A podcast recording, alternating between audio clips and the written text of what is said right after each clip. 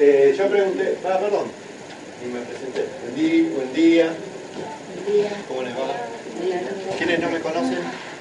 Todos. Bueno, mi nombre es Héctor Garay.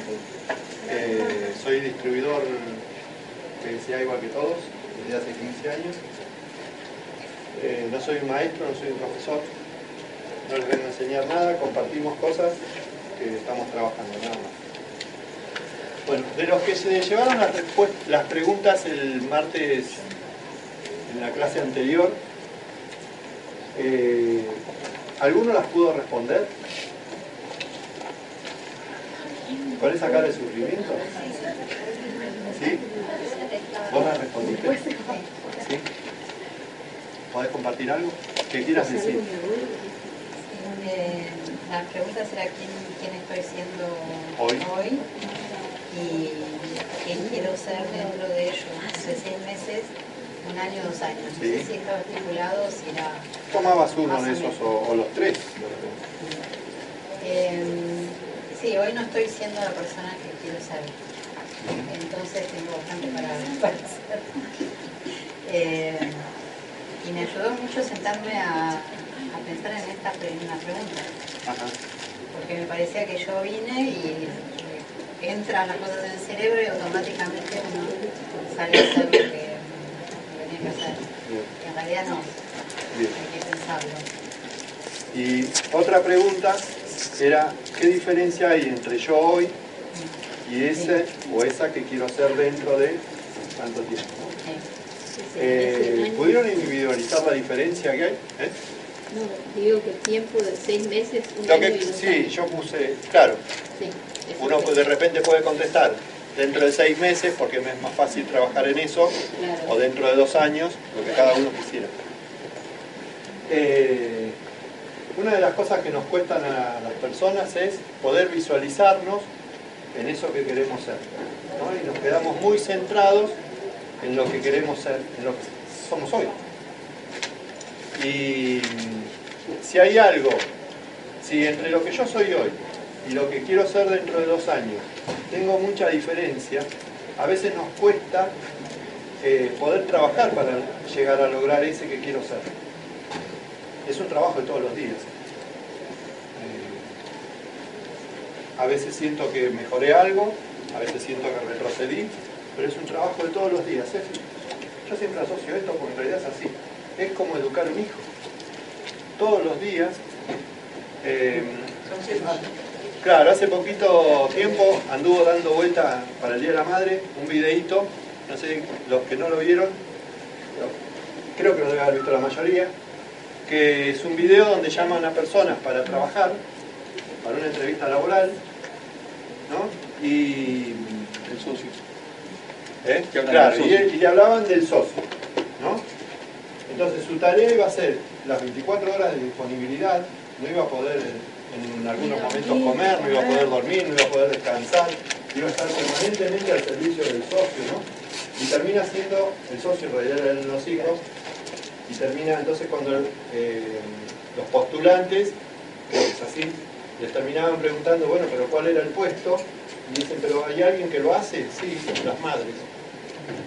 Entonces, eh, poder trabajar en lo que cada uno de nosotros quiere como en convertirse como persona, es un trabajo de todos los días. En el que son como esas cosas que vamos tomando hábitos y las vamos haciendo durante determinada cantidad de tiempo y que si yo lo hago seguido de esa cantidad de tiempo se incorporó a mí. Un día que renuncié es un día que no avancé. Entonces, eh, esto de los siete hábitos tiene que ver primero con entender quiénes no estuvieron el primer martes de la semana pasada, del mes pasado. No estuvieron. Bien, rapidito vamos a hablar de esto de los siete hábitos como para que los demás sepan de qué vamos a hablar ahora. ¿sí? Bueno, los siete hábitos salen de un libro, perdonen que ando medio duro, pero estoy en un programa del ciático, me quise hacer el jardinero y me quedé duro. Eh, eh, ¿Quiénes leyeron el libro Los siete hábitos de la gente altamente efectiva de Stephen Covey? Poca gente. Bueno, es un libro recomendable. En realidad, más que un libro para el negocio, es un libro para la vida, porque te da pautas para conducirte en todo de la misma forma. Nosotros no somos una persona en PSA, otra soy en mi casa, otra soy con mis amigos, otra soy con mis hijos. Soy el que soy en todos los lugares. ¿eh? Eh, y en el libro lo que te habla, que en general los seres humanos nos preocupamos por hacer las cosas bien, y él dice, Stephen Covey, dice que con las personas no podemos ser eficientes, sino ser efectivos. Que hay una diferencia. ¿eh? así que rapidito vamos a hacer un, un resumen de lo que son los siete actos. El primero es ser proactivo que significa tomar responsabilidad de lo que me suceda es responsabilidad mía. ¿Me salga bien o me salga mal? Pero que yo soy el responsable. Y él dice que puedo elegir los actos, pero no puedo elegir las consecuencias de esos actos. ¿Eh? ¿Se entiende esto? Por ejemplo, puedo, puedo decidir, ¿vieron cómo está el cielo, no? Puedo decidir no salir con el paraguas. Pero la consecuencia es que Pero-. No, pero puede ser que llueva o no y es algo que yo no puedo controlar. Claro, pero podría, y puedo haberme mojado, que esa sería la consecuencia La de no haber llevado el paraguas. Entonces, yo puedo elegir el acto, pero no puedo elegir la consecuencia de ese acto. ¿Se entiende esto? Esa consecuencia es mejor que andar con el paraguas todo el día que no llueva. Bueno, pero está bien. Sí, ¿Pero se entiende esto? Estás eligiendo una ¿Está? también. Claro. También está eligiendo. Eh, entonces, él, él lo que habla del primer, del primer este, Hábito. hábito es de la responsabilidad de tus actos. ¿eh? Y que podemos elegir. Que no, en general los seres humanos estamos acostumbrados a me pasó, me sucedió, no llegué tarde por el tránsito, eh, me agarró un piquete. ¿Estas cosas pasan? Sí pasan. El tránsito está complicado desde hace muchísimo tiempo. Los piquetes desde hace bastante tiempo. Hoy ya no sabés ni en qué momento, porque antes por lo menos sabía. Hoy veníamos, este, cuando veníamos para acá, salíamos, estábamos saliendo a la autopista, había, estaba un corte en Corrientes y Callao, pero ya habían, se habían cansado de estar ahí, entonces ahora venían para el 9 de julio, para el obelisco. Entonces digo, pues, Andrés, puede hacer que lleguemos antes de que lleguen, porque si no, pues son tres horas ahí. Bueno, eh, entonces, cuando uno llega tarde no es por el tránsito. Es bueno calcular bien el tiempo, porque ya sabemos que estas cosas pasan. O elegir un camino alternativo. Bien. El segundo hábito es empezar con un fin en mente, saber qué quiero. El tercer hábito es primero lo primero, empezar a priorizar, aprender a priorizar. ¿eh? Después vamos a ver eso. Él dice que cuando uno comienza o que no maneja estos hábitos, uno trabaja desde la dependencia. Estas cosas de que todo me sucede. Por ejemplo, un chico es dependiente, solo no se puede manejar, pero una vez que somos adultos, podemos hacerlo. Una vez que nosotros logramos estos tres hábitos, los incorporamos y los empezamos a trabajar, dice que uno obtiene la victoria privada, o sea, el autodominio. ¿eh? Recién en ese momento puedo trabajar de forma independiente, dejo de ser dependiente de todo lo que está alrededor mío. Que no significa que no inter- interactúe. El cuarto hábito es pensar en ganar, ganar. El quinto hábito es procure comprender y después ser comprendido.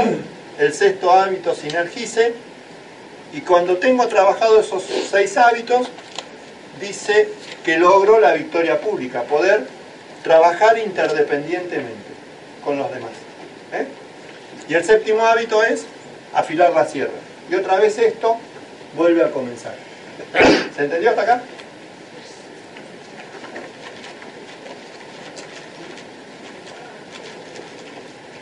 Bueno, el programa general dice, mi vida es producto de mis valores, de mis decisiones, no de mis condiciones ni de mis sentimientos. ¿eh? Las condiciones son donde yo nací, la familia, puedo salir de ahí si es algo que no me gusta. Esto lo vamos a pasar.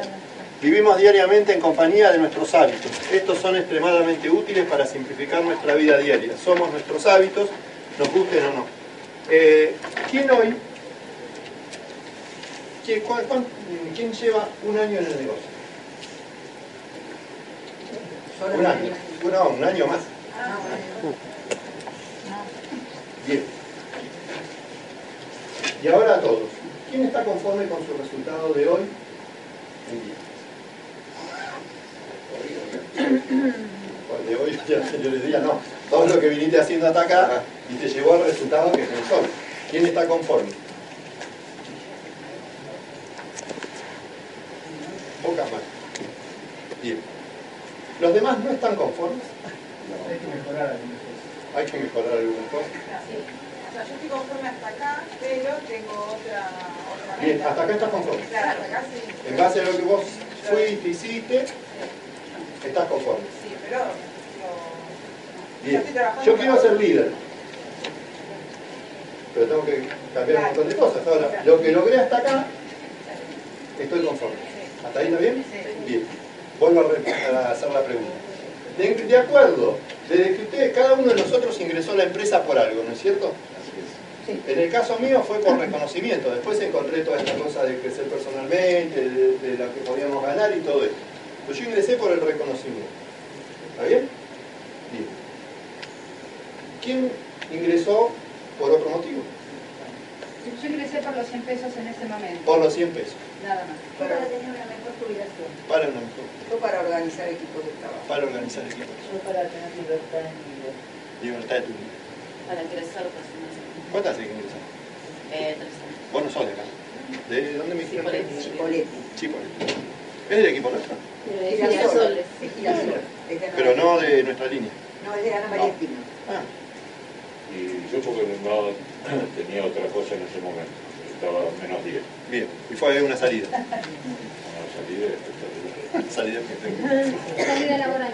Una salida laboral. Yo ¿Alguien más porque me iba a jubilar y quería tener algo.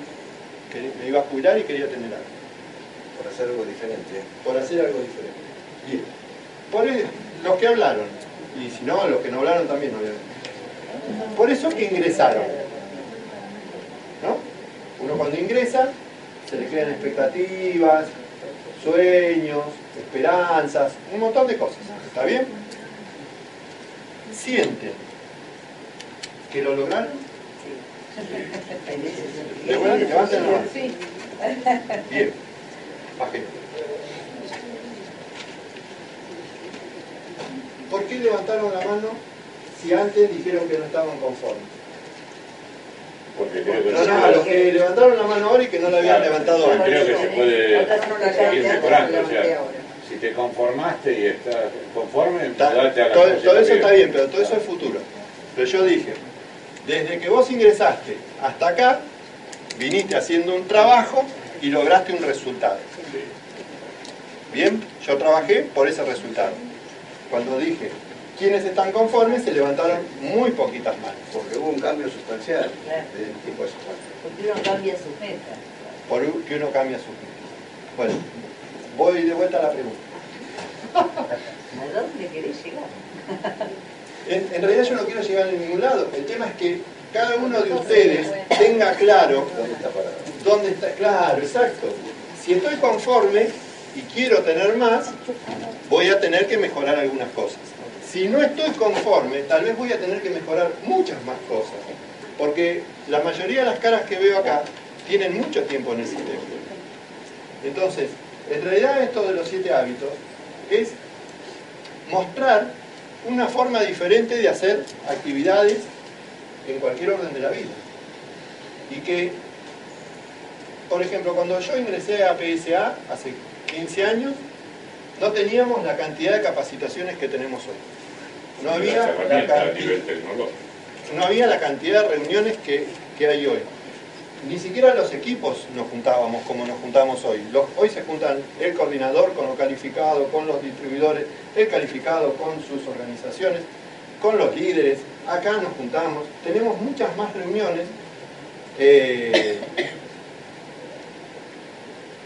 donde nos juntamos con un montón de personas que ya lograron el resultado. Y cuando uno se va de esa reunión, aquel que todavía no tiene el resultado, algo tiene que haberse llevado. Y la- el secreto es después aplicarlo. Una de las cosas que nos cuesta, ¿a quién le gusta leer? Me cuesta. Bajen la mano. Los que no leen, o les cuesta leer, o no tienen el hábito de leer, ¿pueden levantar la mano? A mí me Sin cuesta, miedo, pero sin leo. miedo, sin miedo. A mí me cuesta, pero Me leo. cuesta, pero leo. ¿Todos los, todos los demás leen media hora de, de lectura diaria? ¿Sí? Bien. ¿A quién le cuesta escuchar audios?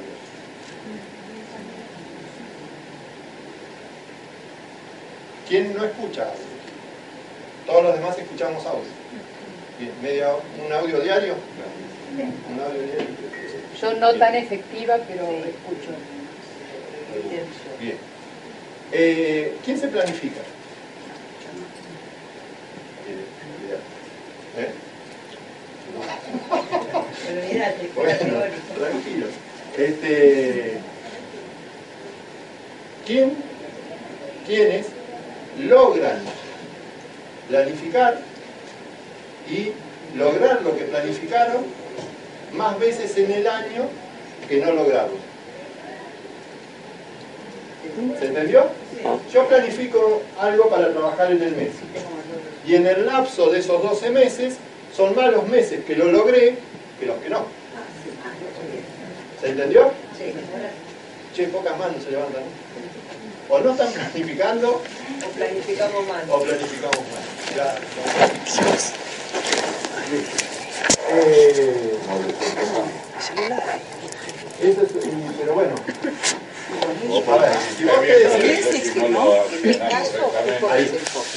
Es por el desenfoque. Eh, pero es nos pasa eso. Te diste cuenta que te distrajiste o sucedieron cosas.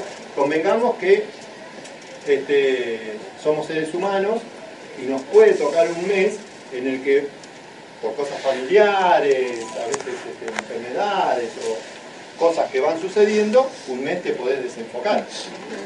O, o le diste prioridad a otra cosa, no tiene que ver, a lo mejor si te desenfocás es una cosa, pero por ahí elegiste ese, ese mes, si tuviste problemas, salud de los chicos, reuniones de los chicos, ver que los chicos tienen, tienen más reuniones en el colegio que clases, este, por ahí, claro, eh? sí, eh, por, a- por ahí le vas dando prioridad a determinadas cosas.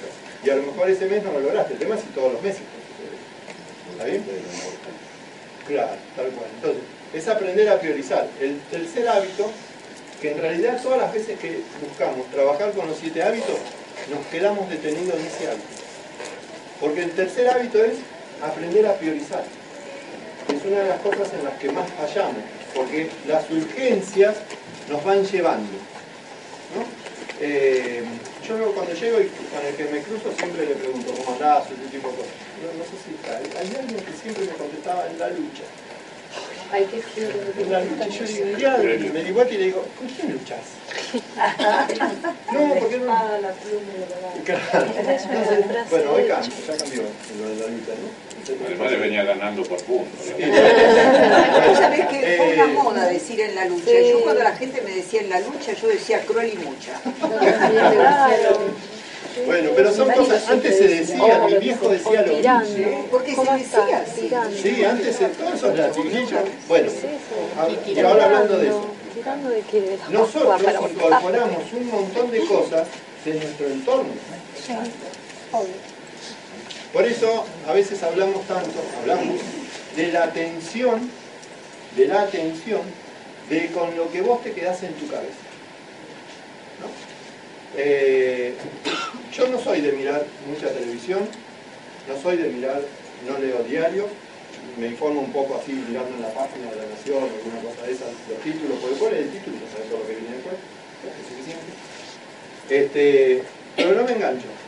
Ahora, vos pasás por la calle, pero escuchás las cosas que suceden. Y no es porque yo las mire, se los puedo asegurar. No es porque yo las mire. Pero estás enterado que Aníbal Fernández habló mal de no sé quién. Que Tinelli se peleó No, con no. Todo este tema ahora de Pampita y Vicuña. Y todas las cosas que pasan. Y uno lo... Vos subís a un transporte público o te juntás en un almacén, o en el supermercado, o en cualquier negocio donde se junten más de dos o tres personas, y los temas que se hablan son eso. Aparecen. A veces acá también. Se hablan las noticias.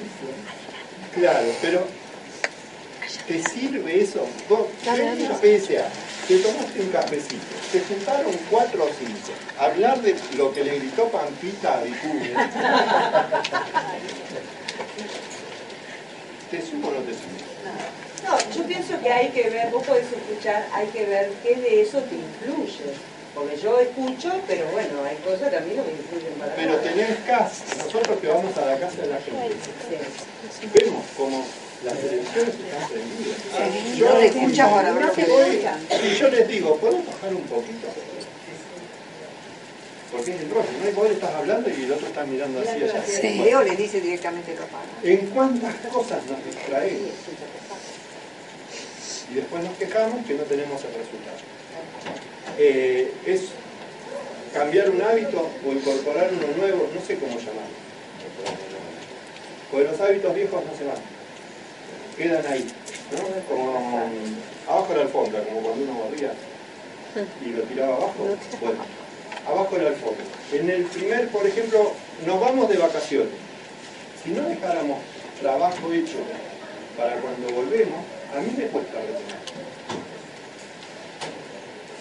¿Me pasa a mí solo eso? No, no, por Dios. ¿No? Mirás el teléfono te acordás de la misma cosa que cuando arrancaste que le tenías miedo al teléfono. Entonces es más fácil ya dejar cosas combinadas que cuando venís, antes, por ejemplo, yo me iba de vacaciones, dos días antes de volverme, me llevaba teléfono, y eso es cierto, ¿eh? me llevaba teléfono y dos días antes me metía en el locutorio y ya generaba cosas para cuando llegara, porque cuando llegaba no lo hacía.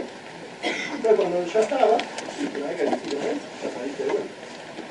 Bueno, todo eso, pero fue después de un tiempo, ¿no? Porque lo quise acá, porque alguien lo dijo, bueno, todo eso. Vamos a ver. ¿A quién no le gustan algunos de sus hábitos? ¿Me gusta a mí? Algunos de sus hábitos. Ay, a todos. No, algunos, no todos. ¿A quién no le A mí me gusta? encantaría tener los hábitos que tiene Amanda.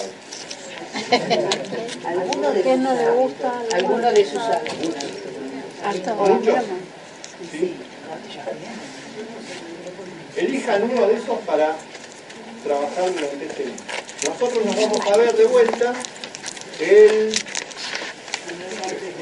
Sí, que creo que cae eh, primero o dos. ¿Primero?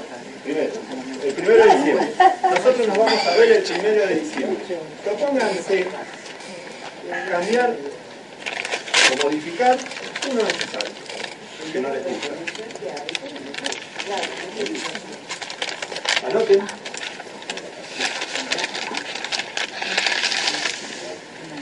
Un hábito de esos que dicen, modificar este hábito a mí me pondría más cerca de lo que yo quiero. El que sea, queda para ustedes. En todo caso, después se juntan con la línea ascendente si es un hábito que tenga que ver con el negocio y lo conversan.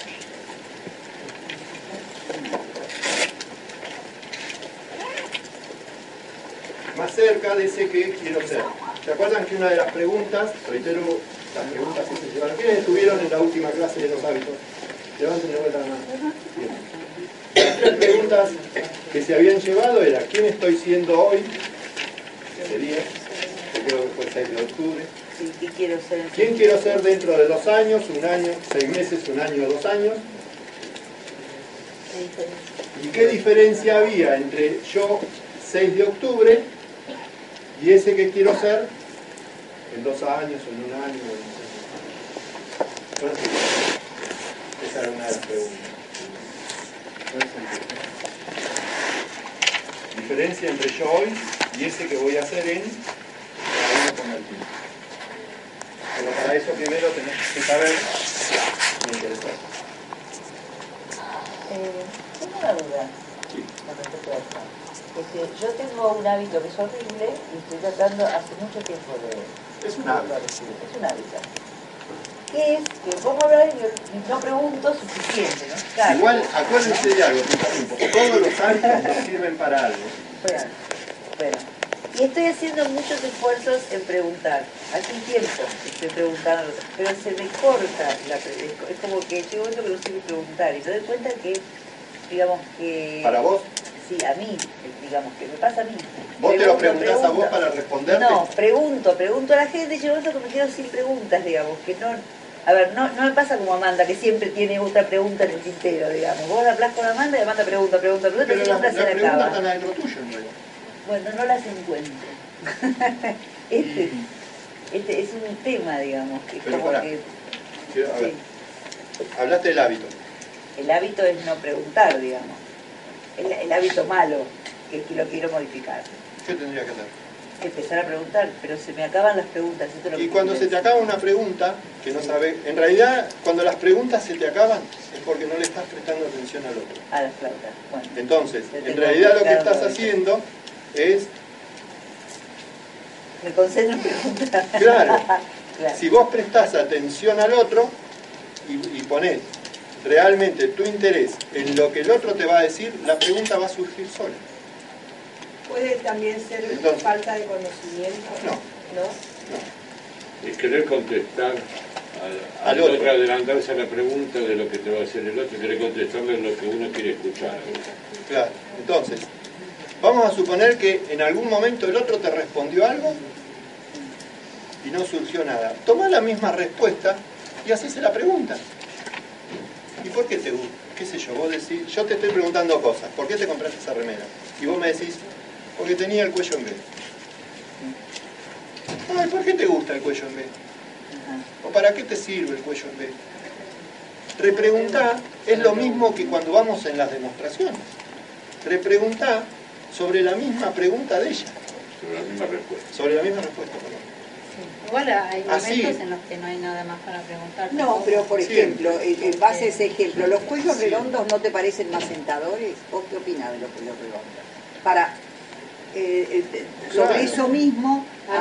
ampliar para ver Buscar qué, una qué pregunta. piensa ella sobre Ya eso. saben que para que la conversación siga no hay que hacer una pregunta cerrada Claro. que te responda con sí o con no. Claro. Si las respuestas, las, tus preguntas no van a terminar en sí o en no, te vas a Yo me, cansar doy, de yo me doy, no, yo me doy cuenta que cuando la otra persona habla, habla, habla, me es muy fácil seguir preguntando. Pero cuando la persona cierra, Ah, bueno, me- las, me- me cuesta preguntas mucho.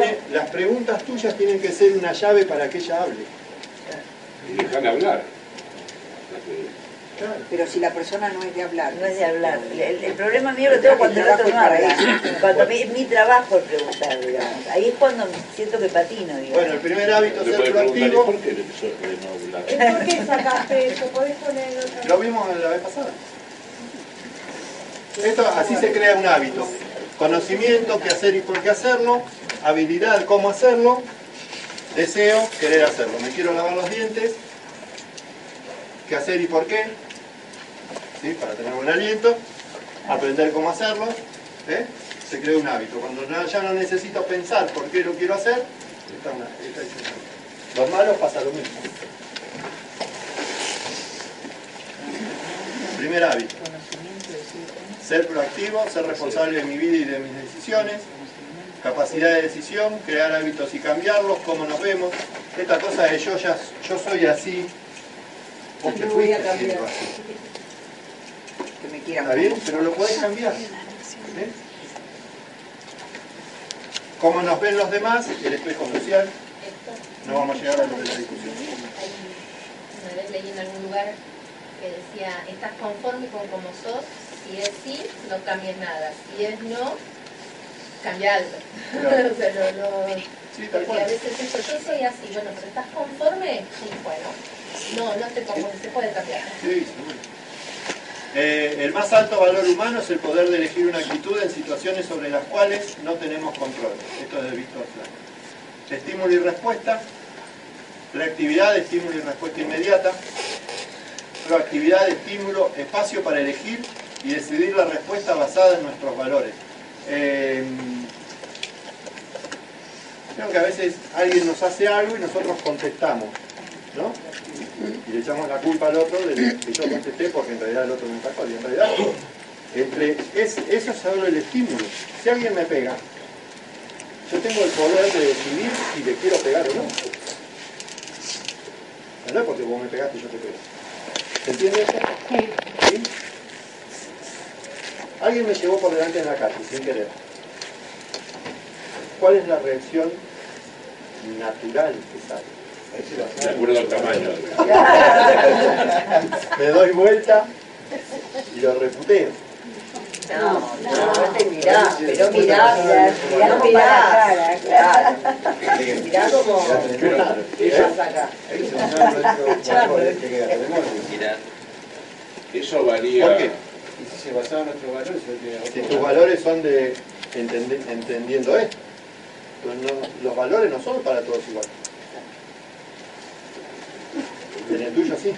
Claro, por eso, ser proactivo es el estímulo, hay un espacio para elegir que en realidad son milésimas de segundo. De la misma forma que son milésimas de segundo cuando decido reaccionar. Entonces, por ahí, ese espacio para elegir la respuesta, en alguien podrá ser inmediata, y en otro a lo mejor necesito quedarme 10 segundos parado para ver si le pego o no, por decir algo. ¿Se entendió? Eso me hizo acordar, perdón, te puedo poner un segundito, a, a un mexicano que salió del salón Este es el espacio de chiste. y se, y se encuentra con un con todo el caballo pintado de verde. Entonces entre el mexicano y dice, a ver, a ver, a ver, ¿quién fue el que me pintó el caballo de verde? Y se levanta uno grandote y dice, fui yo, ¿qué pasa? No, que ya está seco, puede darle la segunda mano.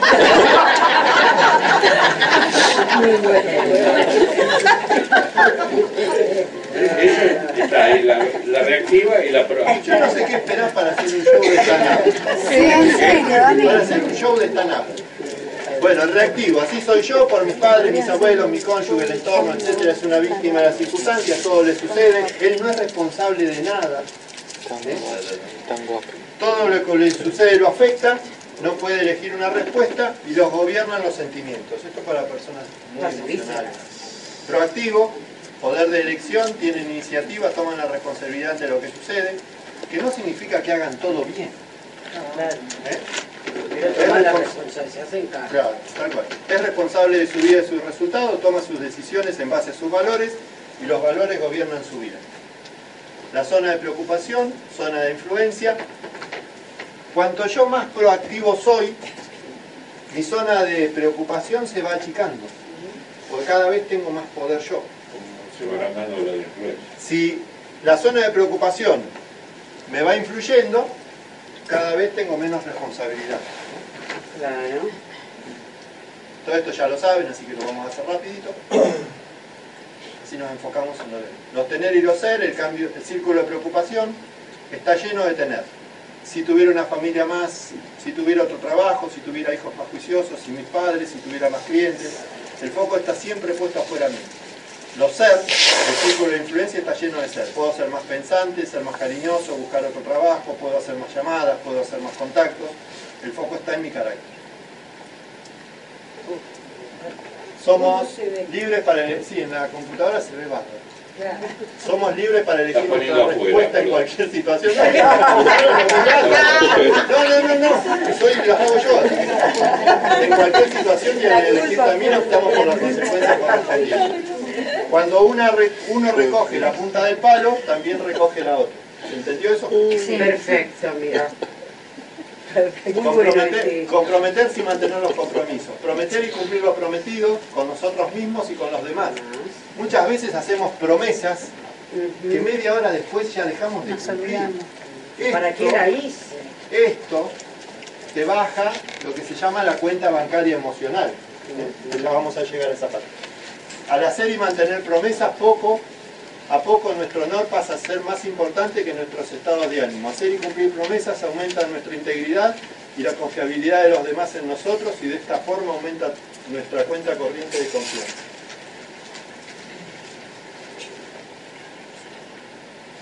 Ya llegamos al final, vamos a ir al segundo. Yo no sé para qué cambiaron ese No pongas afuera las cosas. No, pero verdad. Nada, déjala. ¿Cómo era esto? F5.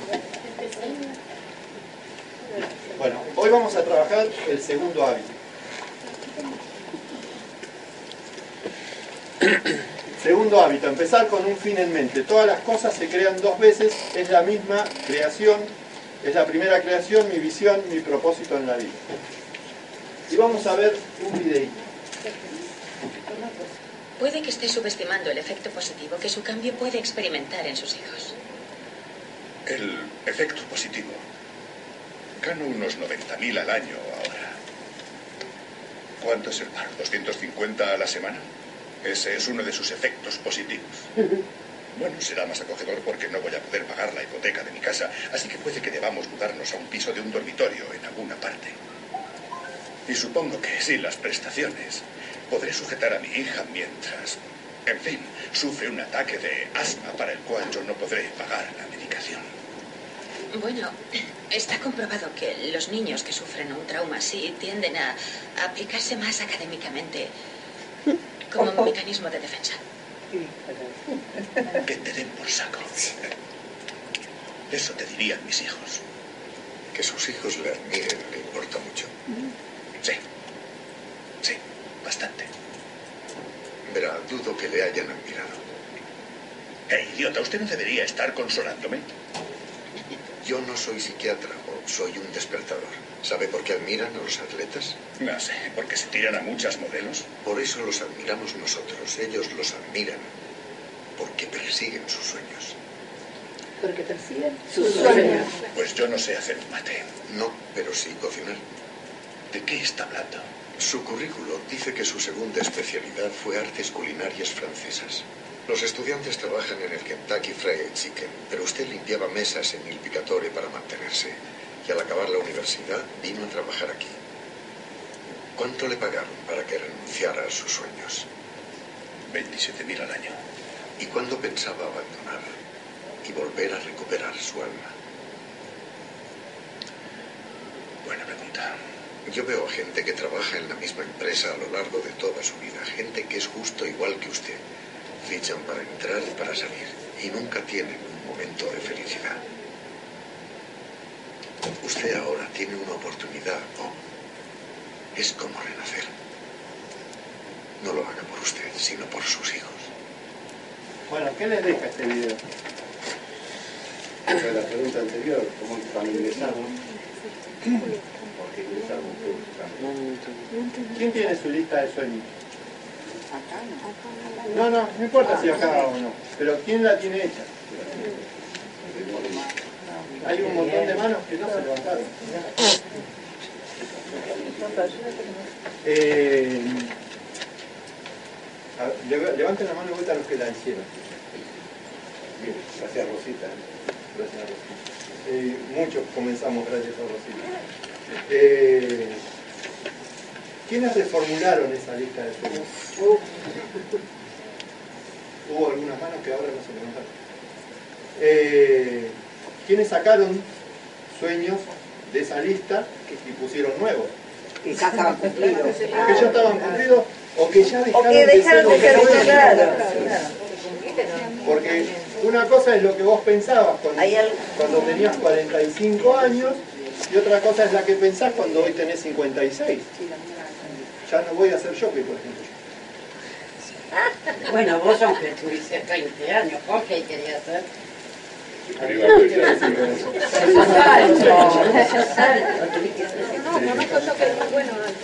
Pablo quería ser basquetbolista. bueno, eh, estamos hablando en PSA, pero en realidad lo importante es qué hacemos en la vida. Entonces, me, sé- me levanto sabiendo lo que voy a hacer o veo qué hago cuando me levanto. No, me levanto Me acuesto sabiendo. sabiendo lo que voy a hacer mañana. Bueno, está bien. Que en el medio Pero- pueden surgir otras cosas, sí. Claro, pero exacto, pero cuando uno tiene claro hacia dónde quiere ir, para ir a Mar del Plata, vos sabés la ruta que tenés que tomar. Pero ahora ya está decidido, ¿no? Con esa, de esa, ¿qué es lo que se hizo municipio ahora? Con eso. Con esa, ¿eh? Con esa. Pero en las épocas de vacaciones te cortaban la ruta.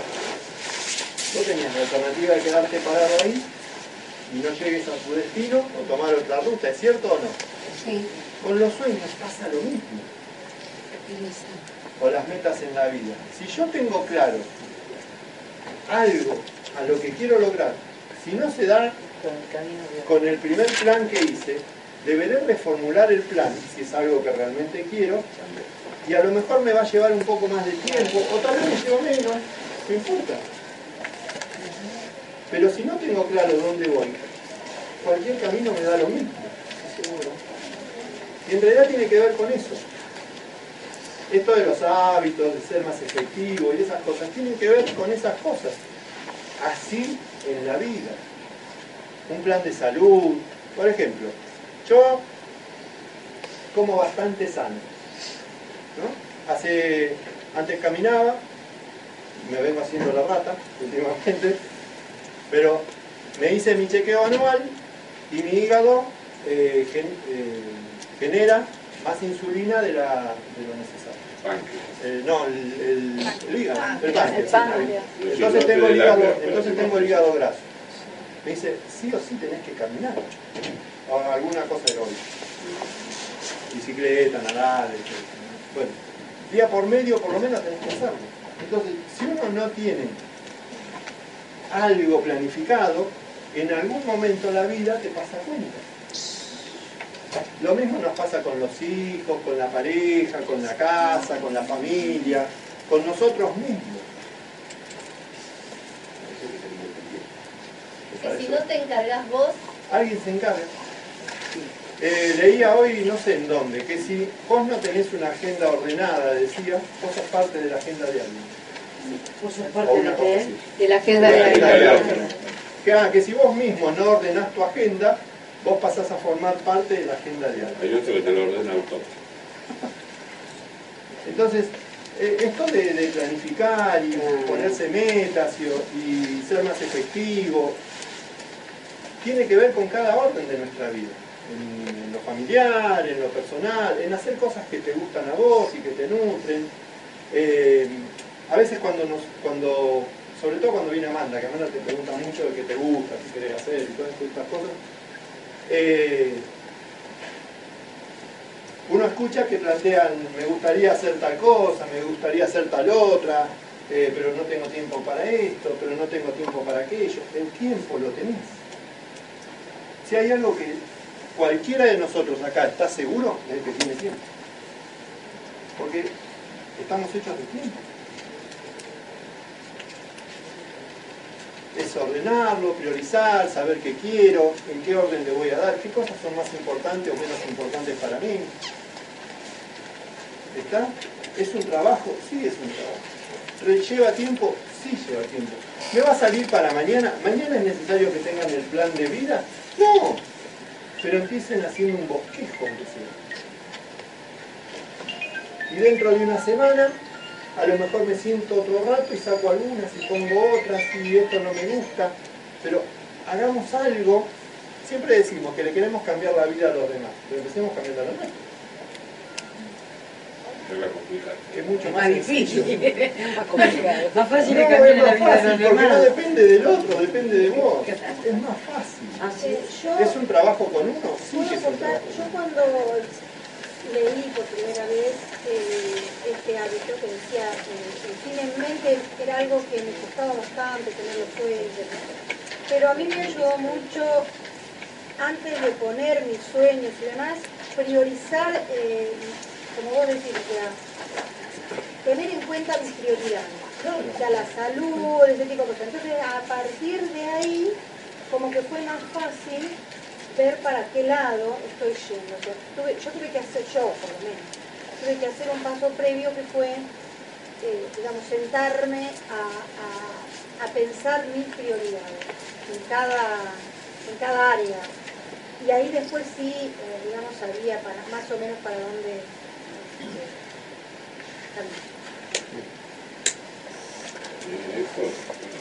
con respecto al tema del tiempo, hay un video que me gustó mucho de Sergio Fernández. El tema de, está en YouTube.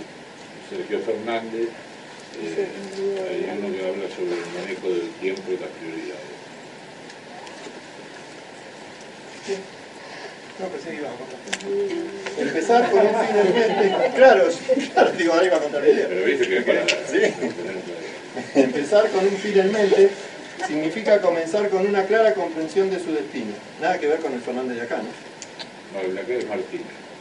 No, el de acá es Horacio. Ah, Horacio. Significa saber a dónde, se, está yendo, de modo que se pueda comprender mejor dónde se está y dar siempre los pasos adecuados en la dirección correcta. Cuán distintas son nuestras vidas cuando sabemos qué es lo verdaderamente importante para nosotros y manteniendo ese cuadro en mente. Actuamos cada día para hacer y hacer lo que en realidad nos interesa. Si la escalera no está apoyada en la pared correcta, cada paso que demos no hará más que acercarnos antes al lugar erróneo. Podemos estar muy atareados, podemos ser muy eficientes, pero solo seremos también verdaderamente efectivos cuando empecemos con un fin en mente. Eh, acá a veces lo escuchamos, testimonios de gente que se preparó para determinada carrera o, profesión o lo que fuera y que cuando lo logró sintió que no era eso lo que quería. Es verdad, sobre todo para gente de 40 como yo, que antes muchas veces nuestros padres nos marcaban qué estudiar. Y hoy tenemos un montón de gente frustrada por cosas que no quería hacer. Eh, Martin Luther King decía, aunque mañana se terminara el mundo, yo igual hoy plantaría un árbol. Y esto tiene que ver con tener la esperanza de que mañana va a ser mejor. Pero para eso tengo que saber qué quiero. ¿Eh?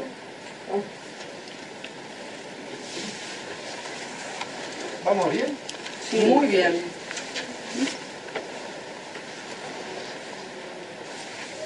No.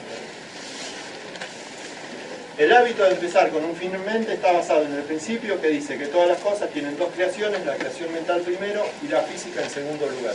Es como el plano de una casa.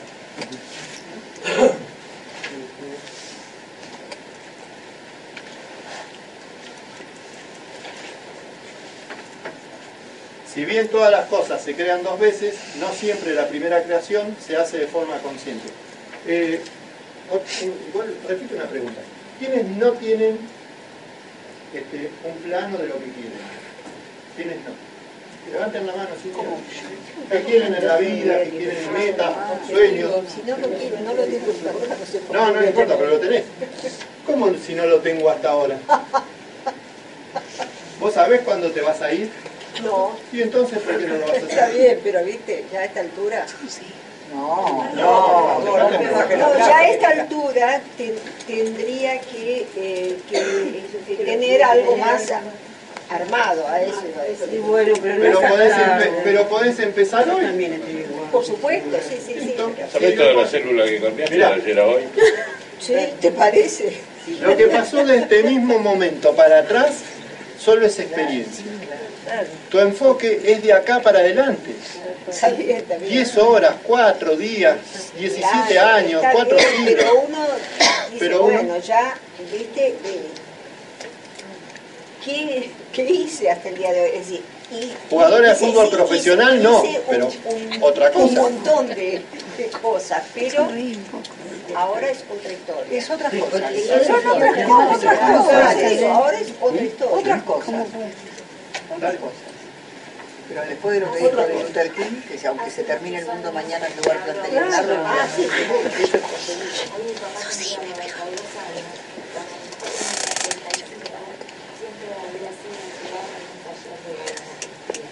De Carlos. Mi papá hace 95 años dijo, bueno, me voy a poner mi propio taller de galvanoplastía. Y lo hizo en mi casa, sacando todas las plantas. Y ahí él hizo. No le importó lo que uno había hecho.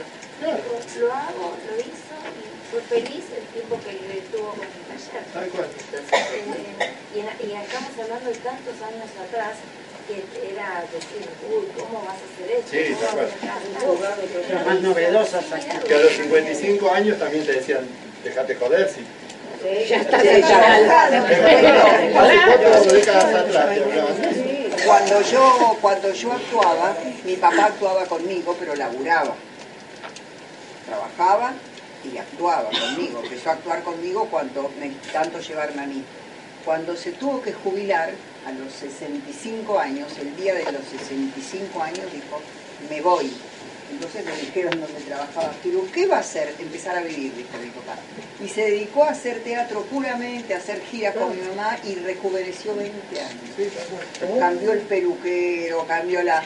Y tenía 60... Cambió el peluquero, fue genial, sí, se empezó a cortar el pelo diferente, rejuveneció, porque dijo, y si uno se jubila es para hacer lo que uno quiere. Me hace acordar de la película del Gran Pez. Sí.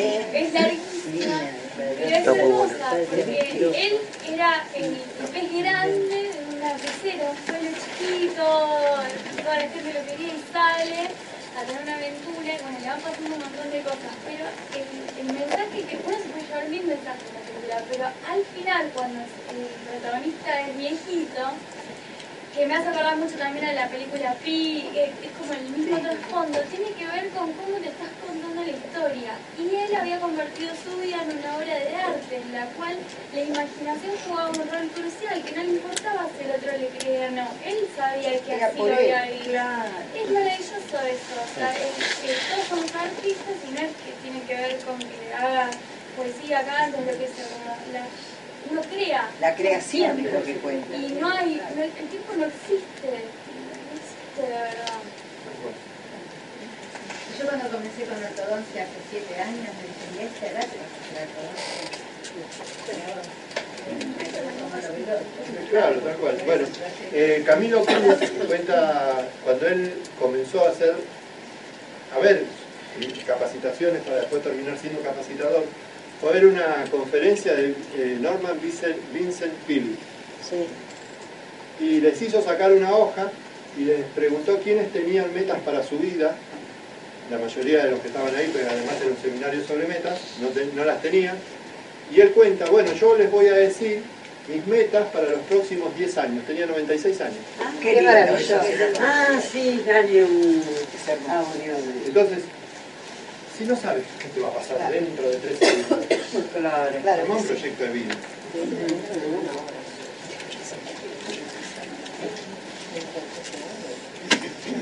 Dice, es muy fácil caer en la trampa de estar muy ocupado y con el tiempo darnos cuenta que no nos llevaba hacia el lugar al que queríamos ir. Eso es estar atareado sin ser efectivo. Eh, ¿Quién siente que hace lo que quiere?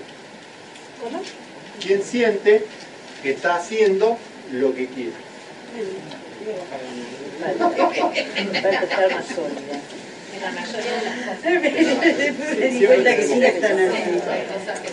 Pero tu porcentaje es mayor, es decir, hago y disfruto lo que quiero, que no estoy conforme.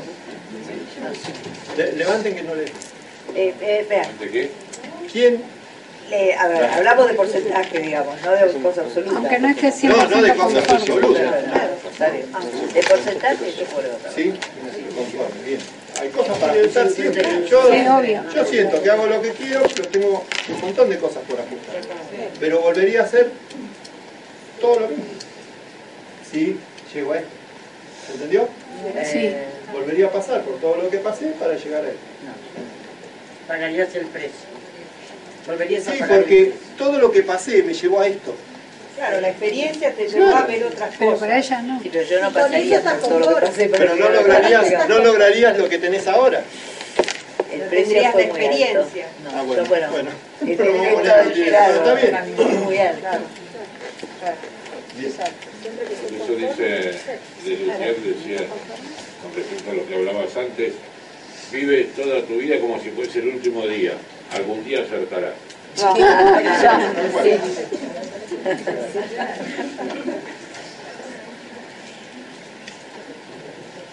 Cuando sabemos lo que es verdaderamente importante para nosotros, actuamos cada día para hacer y hacer lo que realmente nos interesa. Que no significa, reitero, que todo el día sea perfecto. Yo estoy convencido cuando me voy a dormir que ese día hice y fui lo que yo estoy buscando. En el raconto hay cosas que no me gustan.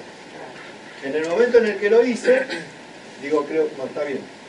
Tal vez después cuando uno revisa, hay cosas que no están bien. Por ejemplo, yo soy, ya lo saben, un. Este, estoy buscando mejorar eso desde hace más o menos 56 años. Eh, en algún momento le voy a encontrar una. A veces reacciono mal, a veces me va a saltar la chaveta y me tomo esos 10 segundos y digo, no, no reacciono. De, de última, como defensa, yo lo que tengo es cerrarme un poco, que tampoco es una buena respuesta, pero es la respuesta que me sale ante lo otro que tampoco me gusta. Es la menos Agresiva. agresiva, ponele.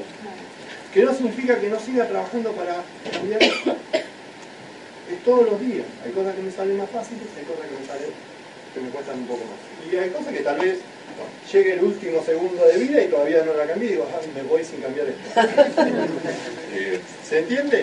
eh, ahí, quizá profundizando un poco más lo que dice que es importante para Profundicemos.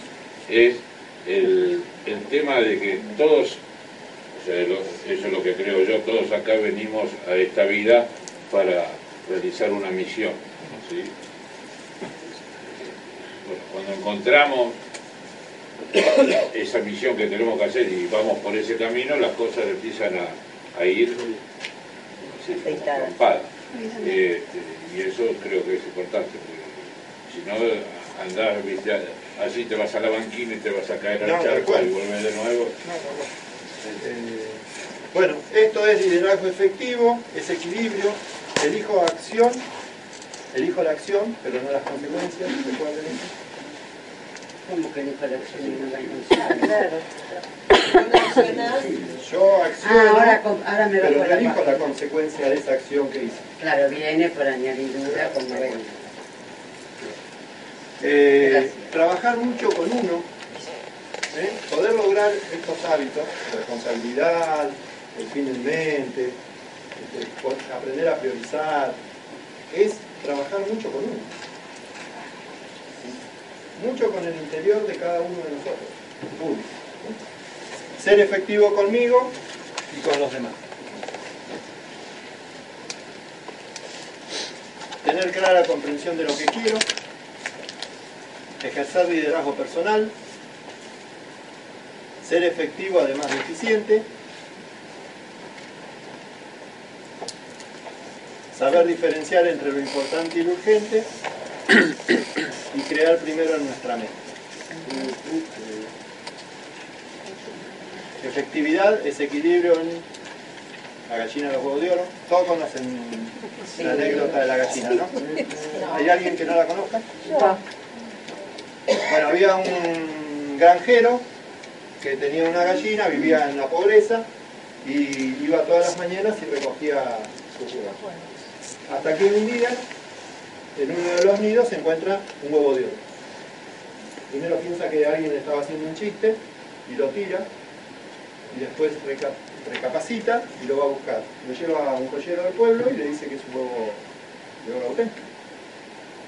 Bueno, listo, vuelve contento, pues se le iban a terminar todos sus problemas económicos, todo ese tipo de cosas. Eh, se pregunta de dónde había salido ese huevo. Al otro día va a recoger de vuelta los huevos, la misma gallina, pone otro y así. Hasta que lo ataca la avaricia. Y entonces dice, si yo mato la gallina, le sacaría todos los huevos y tendría que estar esperando día a día que el huevo de oro. Bueno, cuando mató la gallina, se quedó sin huevo de oro. Entonces, esto tiene que ver con producción y capacidad de producción. En el caso de cada uno de nosotros, ¿cuál es nuestra capacidad de, producción? Nuestro cuerpo, nuestra cabeza. Por eso hablábamos antes de cuidarnos y todo ese tipo de cosas. Eh, en el caso nuestro, la lectura, lo que leemos, lo que escuchamos, lo que, lo vemos, así. ¿Se entendió? Muy bien, muy bien. Para alguien que corta el césped, su capacidad para poder seguir trabajando es tener condiciones. Bueno, y ahora vamos a ir a esto. Tercer hábito, vamos a entrar ya en el tercer hábito que vamos a trabajar el primero de diciembre, que es el más largo. Saber priorizar entre lo urgente y lo importante. Esto se llama el cuadrante de la administración del tiempo. Y dice, este es el cuadrante número 1, este es el cuadrante número 2, este es el cuadrante número 3 y este es el cuadrante número 4.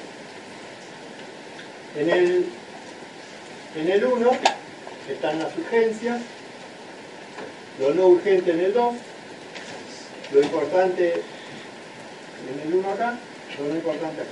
Bien. Referido a nuestro negocio, ¿qué cosas son urgentes e importantes? Amado. El contacto. El sueño.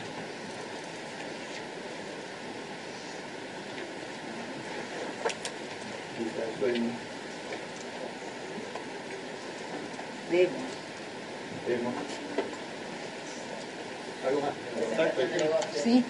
Presentación. Lista de contacto. Presentación de negocio.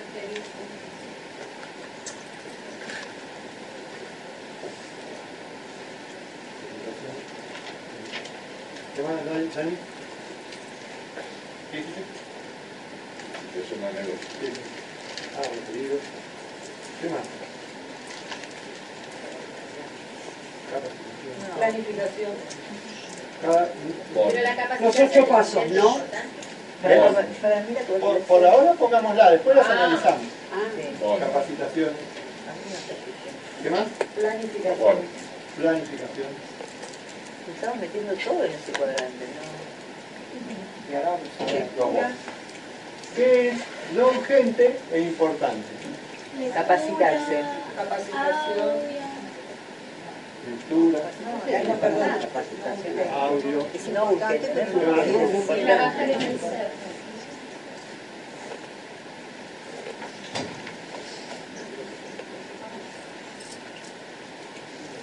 Yo después leo todo esto. ¿Qué más? Trabajar, ¿qué dice? Trabajar en el ser. Venir a la empresa. Eh, Reunir equipo. ¿Qué más?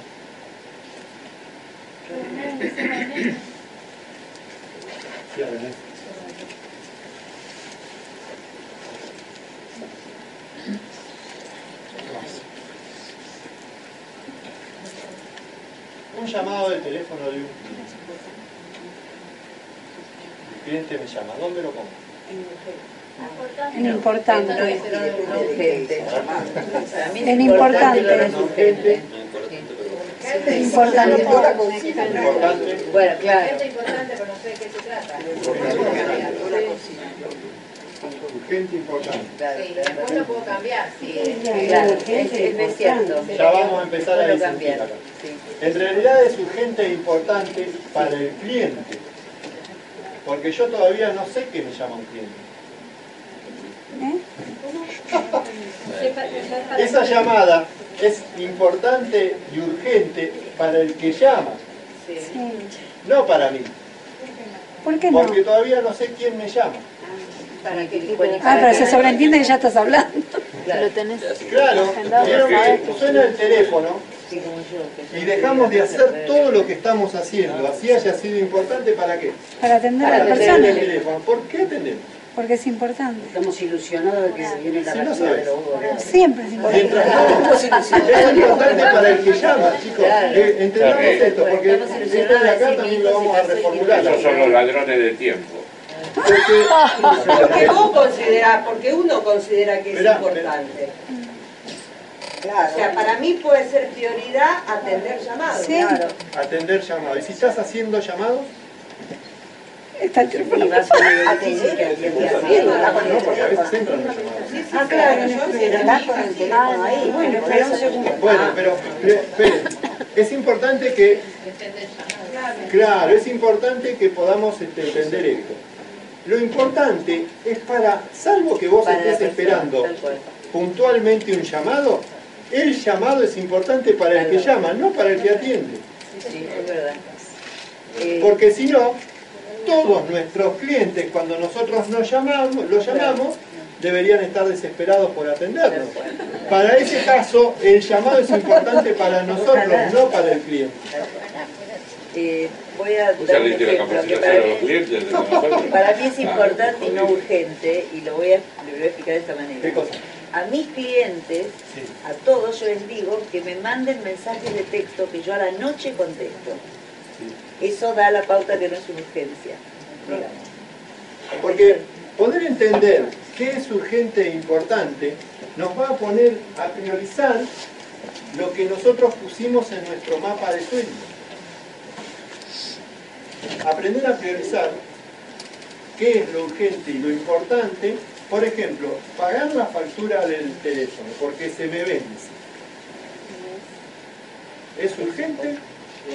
Es importante. Es urgente si, Si es mi herramienta Si es el día del vencimiento. si es el día del vencimiento. No es importante es verdad, depende del día del vencimiento. Es importante. Es importante, pero no es urgente. La puedo pagar con la tarjeta de crédito, la pongo en el débito, la pago antes de que se venza. Si yo tengo, voy corriendo a pagarla, porque si no me la cortan, pues ya hasta se me vencieron los 5 o 6 días que, que se Ahí es urgente. Bueno, el Ahí es urgente e.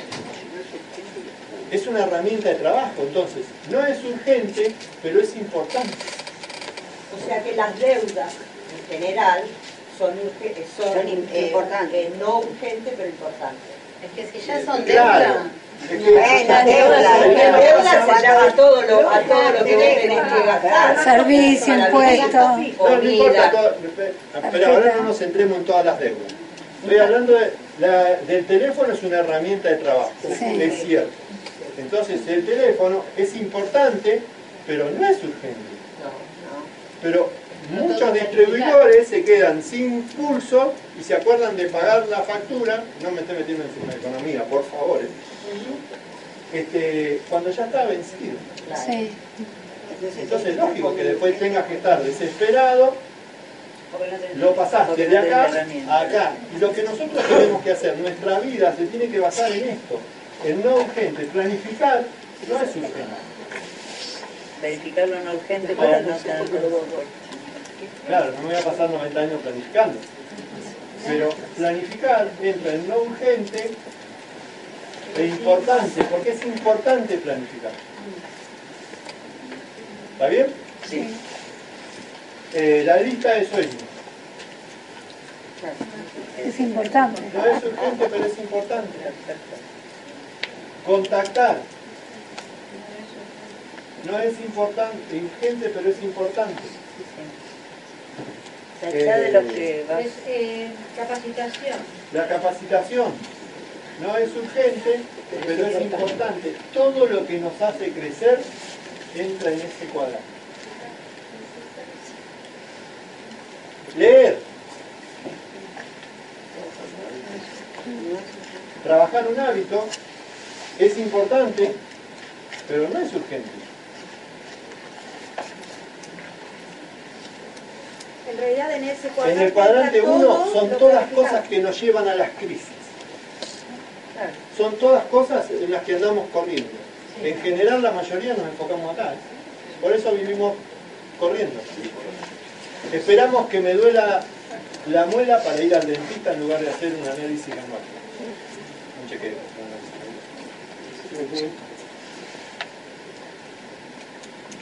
Espero que se me venzan las facturas para salir corriendo. Entonces no pude hacer los llamados porque estuve 5 horas en el, cin- en el pago fácil.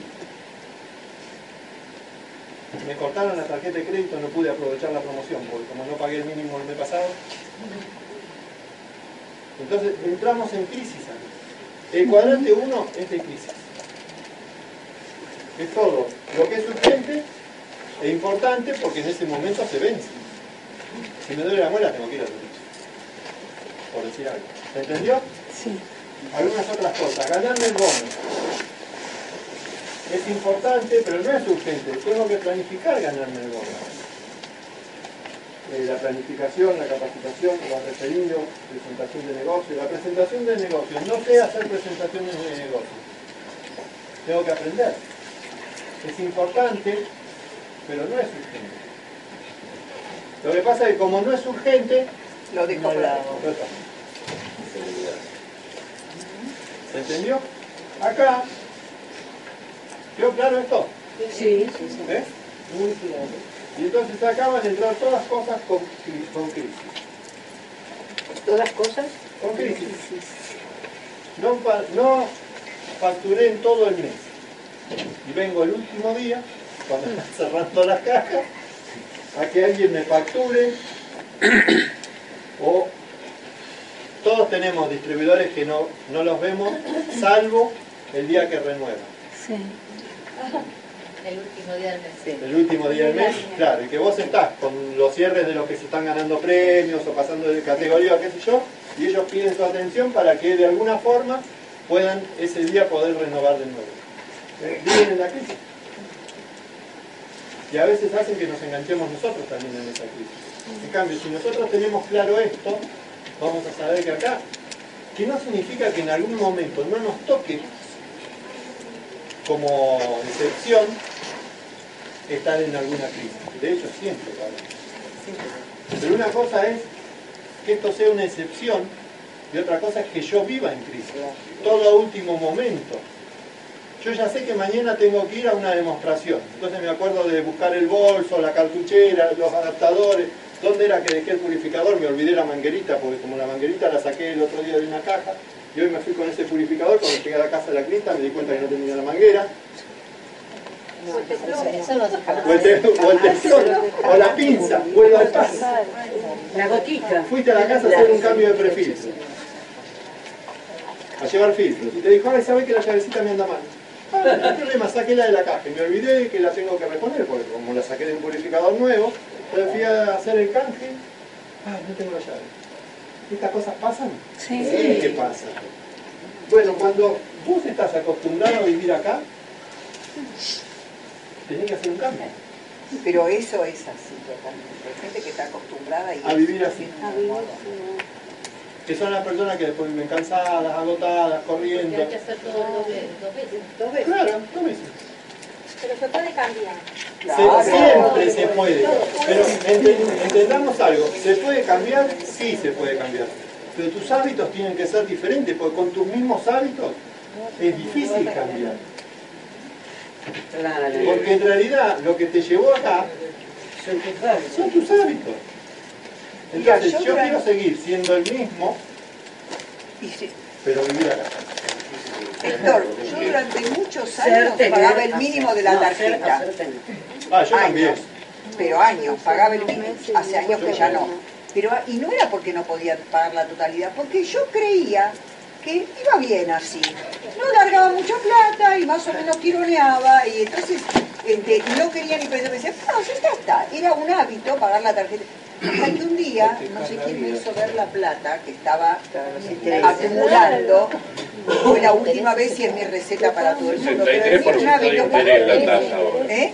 63% de interés la tasa ahora. Ahora, pero yo no además, pago, yo no pago. pero además que hoy no es solo, no es solo que pagar la tasa de interés, pagar la tasa de interés es el seguro sobre los intereses, el seguro sobre la deuda. Bueno, eh, yo también, a mí me pasaba. Todo yo creo que nos pasaba en un tiempo a mí también. Sí, lo, que me di cuenta, fui a averiguar bien. y si fuese cada cuadrante. frutal ahora. Imaginemos que cada cuadrante es una estación de radio. No, porque están hablando. Chicos, nos escuchamos. un canal de, donde para poder sintonizarlo hay una frecuencia. ¿sí? Si vos ponés 92.7 vas a escuchar el de FM Tango, si ponés eh, 94.7 vas a escuchar clásico. Entonces, este, también está en qué frecuencia estemos vibrando nosotros. Tal cual. Pero para cambiar también tenés que cambiar tu vibración. Tu vibración es a, a nivel de crecimiento personal. Porque si no, es lo que decía este, Cristina, te acostumbras y estás siempre vibrando en eso y vos decís, otra vez me pasa esto, de que me olvido las cosas. No, estás vibrando en esa, y en esa situación vas a escuchar Vas a siempre seguir de siempre el mismo, sí. No, no, no hay cambio. Sí, no, no salí El de cambio se da con el crecimiento. no salí del Grostora Tango Club. ¿Qué será? De antes. Hay cosas que demuestran la edad. Mi papá lo escuchaba. Y después venían los Pérez García. tengo Qué lindo los Pérez García, a mí me enca- al mediodía estaban, ¿no? No, a las 8 de la noche. Ah, al mediodía era. Hay algunos que hacen una cara y esto de que están hablando. Bueno, ¿se entiende esto? Bueno, yo también vivía acá. Los gorriones de poesía, no, mira vivía corriendo, vivía corriendo. O sea, a mí se me llegaron a casi juntar a, dos, a uno y medio, tuvieron las dos presiones. Y el médico me dijo, o frenás vos o te frena la vida. Y vivía atrás de las crisis. Sí, te O sea, yo también hacía esto de pagar el mínimo, zapatearlo dos o tres días, pagar las facturas el último día, porque pagar cómo les iba a dar la guita antes. Claro, eso lo mismo, ¿no? Bueno, pero No era para mejor, mejoría tuya, era para que el otro no se mejore. Tal cual. Entonces te mandabas, todavía no, no estaba este, pago mi cuenta ni nada de esas cosas. Entonces, unas colas terribles para pagar todo el último día, porque y la luz, que se eh, pasaban cinco días porque si no te mandaban la carta. Bueno, todas estas cosas, yo vivía en crisis. Y uno se acostumbra a vivir acá y pensás que eso es lo único que hay. Hay otra forma, hay otra cosa. ¿Me fue fácil salir de eso? No, en algunas cosas todavía, algunas cosas quedo enganchado todavía acá. O estoy enganchado. Pero se vive mucho mejor de este Sí, a veces hacemos zapping, ¿viste? Y volvemos Sí, nuevo. claro. Ahí. Siempre se te cuelga algo o te vuelve en alguna... Pues siguen estando ahí. Por eso hay que estar atento. Viste Covey dice que es difícil solucionar un problema con el mismo nivel de pensamiento que tú creas. Es así. Es así. Y eso es difícil de entenderlo. Pero es difícil de entenderlo en serio. O sea, tu forma de pensar creó el problema. Tu forma de pensar que creó el problema no tiene la respuesta para ese Porque problema. estás en el mismo ámbito. Sí o sí tenés que evolucionar. Hay gente que no agarra el libro, lo agarra el libro y lo va y viene con el libro, pero hay gente- el libro algo te va a dar en algún momento. Sí, dale. O el emporomosis axilar. ¿Eh? Dale. Yo me resultaba muy difícil entender esto de lo que estás hablando. Mucho más hacerlo. Como no lo entendía, no puedo hacerlo.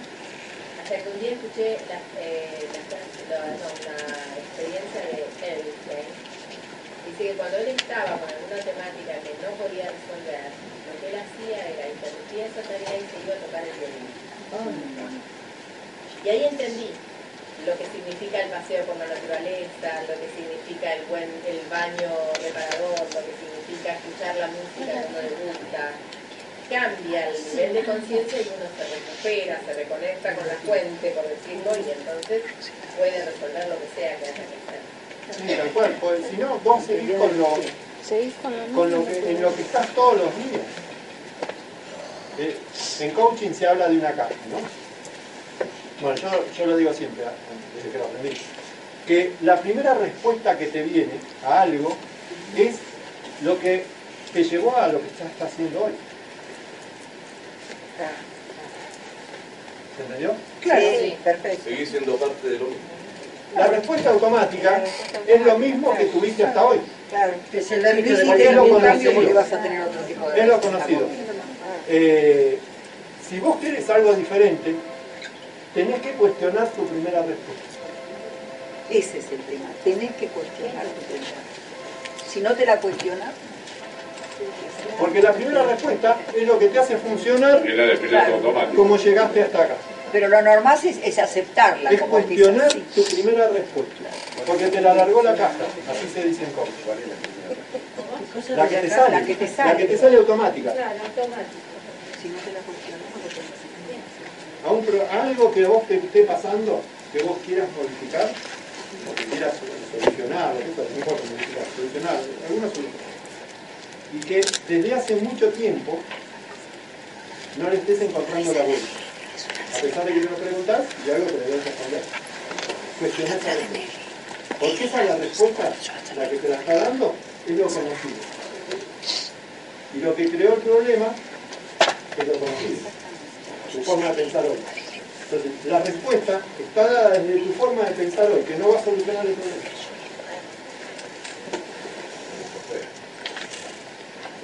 No, está dentro tuyo. Está dentro tuyo. Tenés que cuestionar la primera respuesta. La primera re- respuesta es como... eh, Lo que sale a boca de jarro. Es lo que decía vos cuando alguien Es te agrede auto que... automático. Por eso se llama automático. Vos prendés, apretás el acelerador y ¿qué hace el auto? Sale. Bueno, la cabeza actúa igual. El acelerador es la pregunta que vos te haces a vos mismo. Y tu cabeza, que sería el auto, larga la primera respuesta, que es avanzar para adelante. Facundo Manes en neurociencia dice que cuando pasan estas cosas, porque vivimos en automático, lo que tenemos que hacer, por eso es el problema que hay en este momento de tantos ACV. Claro, el tal estrés. cual. Entonces él dice que lo que tenemos que hacer es descansar el esparcimiento, porque necesita el cerebro poder concretar todo lo que nosotros creamos y queremos para poder llevarlo a cabo. ¿Qué pasa? El día a día que vivimos corriendo, la falta de tiempo, las crisis, todo, no nos detenemos a escucharnos y a saber qué es lo que queremos, porque está puesto en nuestro inconsciente, porque en algún momento nos tocamos, pero como Pero queda perdido entre tantas para cosas. poder encontrarlo se necesita aburrirse. Debemos aburrirnos. Bueno, yo el día que necesito, yo lo digo, Es bueno, es para que cabeza trabaje, porque y además ahora con el celular y todos los grupos de WhatsApp, y salvo que vos silencies el celular, no te encontrás. Y además ahora encima hicieron que te aparece, este, aunque lo tengas cerrado, ¿Quién te habla? cerrado, te aparecen los mensajitos. Entonces por ahí tenés algunos, abrimos y tenés tenés 360 para leer. Eh, convengamos que en el diario transcurrir, a veces, es difícil aislarse un poco de todo eso. Entonces te tenés que buscar el tiempo para que tu cabeza se genere. Esto es cierto. El celular, los mensajes, el equipo, qué hablas, qué vas para acá, qué te, haces esto, qué lees un poco, qué voy para allá, que vengo para acá. Todo el tema. Por eso es imprescindible lo que La llamamos cabeza silenciamiento. Eso, vuelvo a reiterar, está, todo esto está muy está bien. ¿Eh? Siempre me interrumpí. No, no. Decía el tema del silenciamiento, que inclusive en las religiones se habla de oraciones, en otras, o sea, en, en- en cualquier lugar donde uno vaya a, a leer sobre temas, eh, digamos, de, de encontrarse a sí mismo, todos hablan de un silenciamiento, algunos llamarán meditación, otros oración, etcétera, pero eh, ese silenciamiento es un poco esto que decías vos, estar, entre comillas, aburrido para lograr mirarse un poco hacia adentro. Ahora ya te doy permiso, puedes hablar. ¿no? Gracias, Ah, bueno, Monero. eso es un tema de la edad. Eh,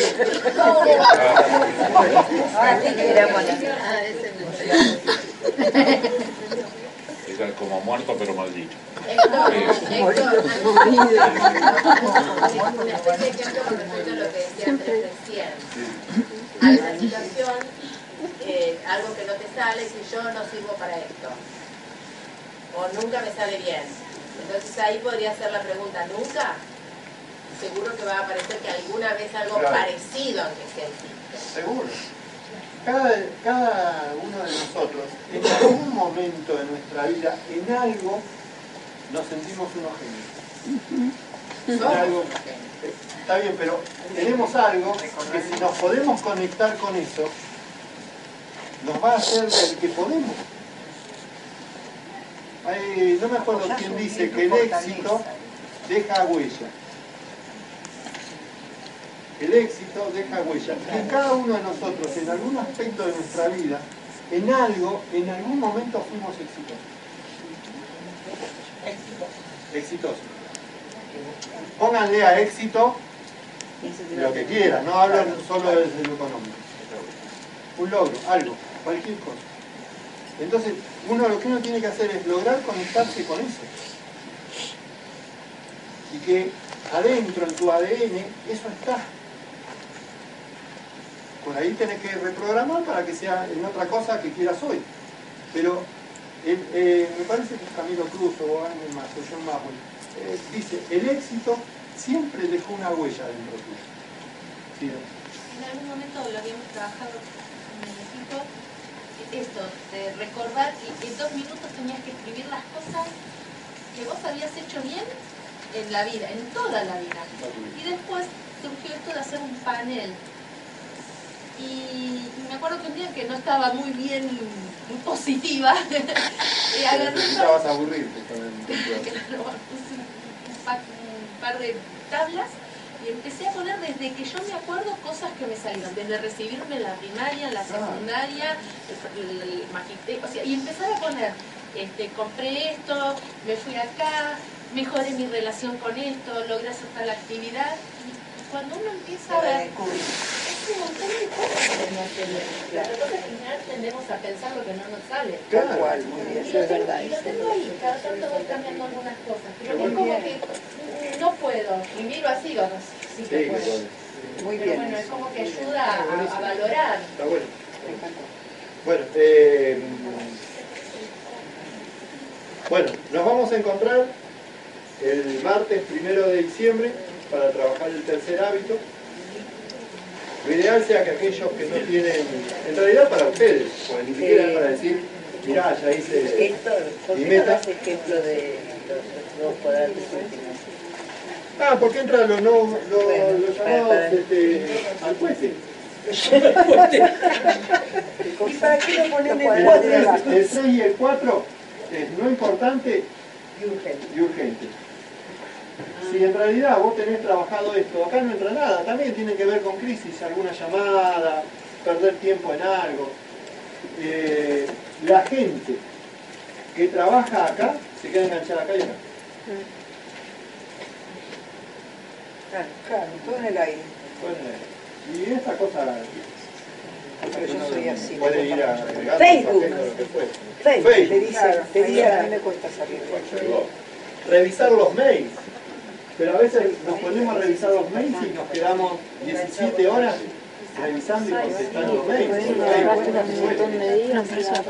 Bueno, eh, voy a terminar con una historia que es de, no sé quién es, eh, Jorge Bucay. Me la acordaba, pero hace tanto que no la cuento, que la voy a leer. Que tiene que ver con esto, de ser este, uno mismo, ¿no? Dice, había una vez en un antiguo pueblo un joven muchacho que, como muchos otros, estudiaba las sagradas escrituras con la guía de un viejo maestro. Un día, al llegar a la casa del anciano, lo encontró sentado en el piso llorando desconsolado. El joven se acercó y un poco por sorpresa y otro por respeto, se sentó silenciosamente a su lado. Durante un largo rato lo miró llorar sin decir una palabra, sin interrumpir las emociones del viejo, sin querer competir por él, por el protagonismo, por el dolor de su madre. Cuando el viejo levantó la vista y ve al muchacho que lo mira con tristeza, le pone una mano en el hombro y le dice, no te asustes, es que me he dado cuenta del poco tiempo que me queda de vida. Y haciendo un balance, me entró miedo. Tú, pregunta el joven, ¿le temes a la muerte? No, no es eso, dijo el anciano. Temo que llegando al cielo me encuentre frente a Dios mismo y que Él me mire a los ojos y me pregunte, ¿por qué no has sido como Abraham, como Moisés o como el rey Salomón? Frente a esta pregunta, yo bajaré la vista avergonzado y no tendré ningún justificativo ni nada para responder. El joven escuchó al maestro, pensó en sus palabras y se puso a llorar a su vez. Perdóname, le dijo el anciano, he conseguido sembrar en ti una inquietud que no tenía. Y siguió, pero tú no debes preocuparte, te queda mucho tiempo por delante todavía. Tú, quizás tú, sí encuentres la respuesta. Es que maestro, balbuceó el joven, no es esa la pregunta la que me hiciste. Si por un capricho yo me muriera hoy mismo y Dios me preguntara por qué no fui como ellos, creo que podría contestar. Pero se me acaba de ocurrir qué pasaría si a él se le ocurriera interrogarme sobre por qué no fui yo mismo. Y ahí sí que no sabría qué decir. Eh, nada más, recuerden, no les enseño nada.